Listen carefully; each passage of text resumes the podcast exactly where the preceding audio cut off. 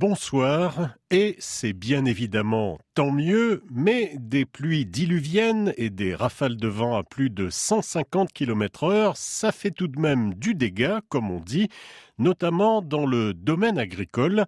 Inondés ou couchés, ou les deux à la fois, les cannes à sucre s'en remettront, mais il n'y a en revanche plus rien à espérer lorsque la récolte de bananes ou de tomates est perdue, comme chez cet agriculteur de Saint-Louis dans le sud-ouest de la Réunion, agriculteur rencontré par Suzette Emma. Cédric Méraud met à la poubelle toutes les bâches de sa serre. Le producteur de tomates installé dans les Hauts de Saint-Louis est désappointé. En plus de perdre sa récolte, il perd du matériel agricole. À l'approche de Bellal, il a réagi trop tard. Nous l'attendons du dernière minute, nous l'a suivi la météo de près. Ben, la dernière minute, nous l'a essayé de débâcher, mais il avait un petit peu trop de vent.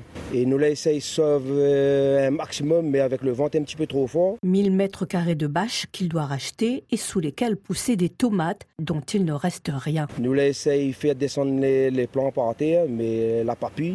Nous étions en train de veiller pour voir si t'es tiens, t'es tiens, mais dommage, ben, la pas tenu. Ben, là, ben, il faut recommencer à zéro. Cédric est aussi producteur de cannes et là aussi, les rafales de Bélal ont fait des ravages. Ben, les cannes aussi, là, beaucoup fouetté. Moi, j'avais un petit bout de jeune canne. C'est un rache-cœur, regardez. Mais là, il faut remettre l'engrais pour booster un petit peu la canne. Ben, dommage, mais quoi va faire? C'est le lot de nombreux agriculteurs sinistrés qui devront, comme Cédric, se retrousser les manches.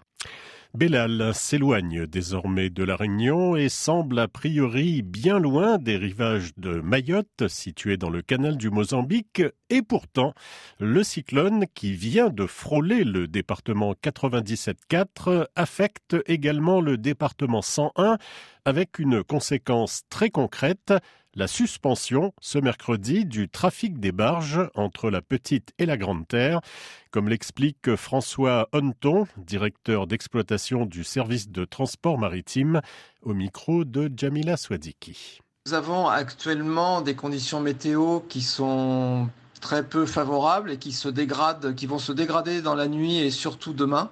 Et donc euh, la navigation va être interdite demain dans le lagon euh, entre 9h et 15h. Euh, cette interdiction de navigation émane de, la capitainerie et des affaires maritimes pour des raisons de sécurité. Donc l'exploitation des barges cessera entre 9h et 15h. Euh, Demain, on va avoir des vents qui sont établis à 70 km heure et des pointes à 100 km heure, ce qui rend la navigation difficile pour nos barges et pour toute autre navigation d'ailleurs. Direction l'océan Pacifique pour terminer avec un tout autre sujet. Le député Steve Chailloux, refoulé à l'aéroport de Tahiti alors qu'il devait s'embarquer pour les États-Unis, en cause son nouveau tatouage sur le visage qui aurait rendu non conforme la photo figurant sur son passeport. L'histoire qui a enflammé les réseaux dits sociaux est pourtant fausse, à l'exception du tatouage qui lui est bien réel. Leina Tetouanoui. Steve Chaillot, fraîchement tatoué au visage, fait couler beaucoup d'encre sur la toile. Des rumeurs vont jusqu'à supposer qu'il n'aurait pas pu embarquer pour les États-Unis. Rien n'est vrai, affirme le député. Je pense qu'il faut arrêter de regarder les, comptes des haters euh, de, l'opposition parce que voilà, ça raconte n'importe quoi. Euh, je n'ai jamais été arrêté, je ne suis pas reparti à Paris encore, je repars le 27, puis voilà. Depuis sept ans, le député indépendantiste avait ce désir profond de se faire tatouer au visage, une décision mûrement réfléchie, devenue réalité lors de son séjour à Nukuhiva pendant le Matava'a. Je pense que ce n'est pas anodin dans notre culture occidentale actuelle, mais euh, dans notre monde polynésien, c'est quelque chose qui n'est pas rare.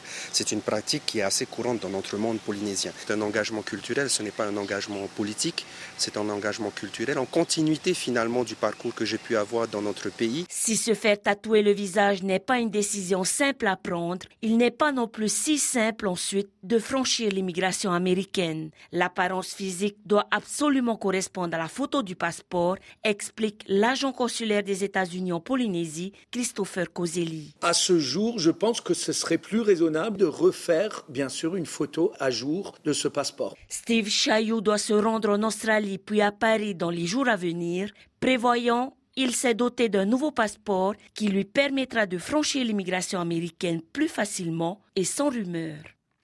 Fin de cette euh, édition. Bonne soirée.